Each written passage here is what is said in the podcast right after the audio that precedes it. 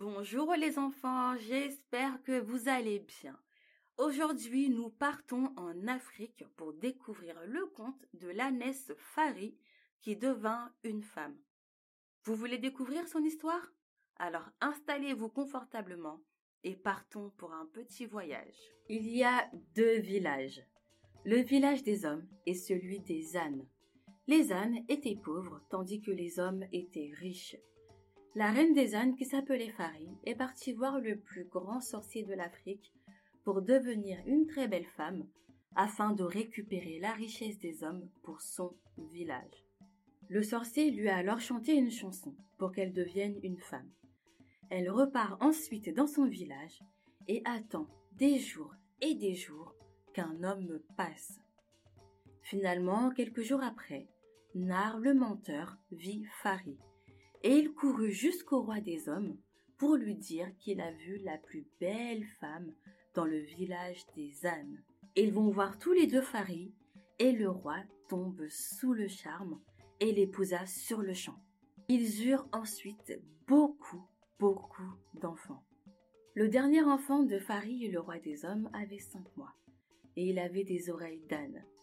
Un jour que le roi dormait, Fari, qui en avait marre d'être une femme, retourna dans le village des ânes où elle chanta la chanson du sorcier pour se retransformer en ânesse, ce qui lui permettait de galoper et jouer comme un âne. Mais ce qu'elle ne savait pas, c'est que Nar avait décidé de la suivre pour connaître son secret. Il la vit se métamorphoser en ânesse, ce qu'il se précipita d'aller répéter au roi.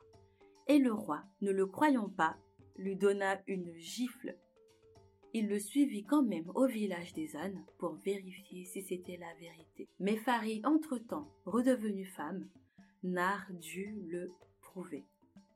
Il chercha longtemps, longtemps.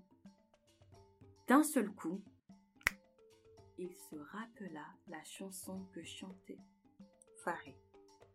Il la chanta devant le roi et Farid se transforma en ânesse le roi ordonna à ses gardes de tuer les ânes, mais Farid survécut avec une patte cassée.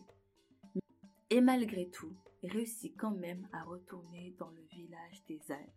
Et c'est ainsi que l'histoire tomba à la mer et que les poissons la mangèrent.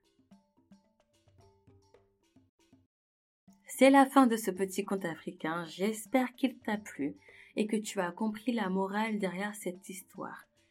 La morale est qu'il faut rester soi-même et ne pas se forcer à être une autre personne.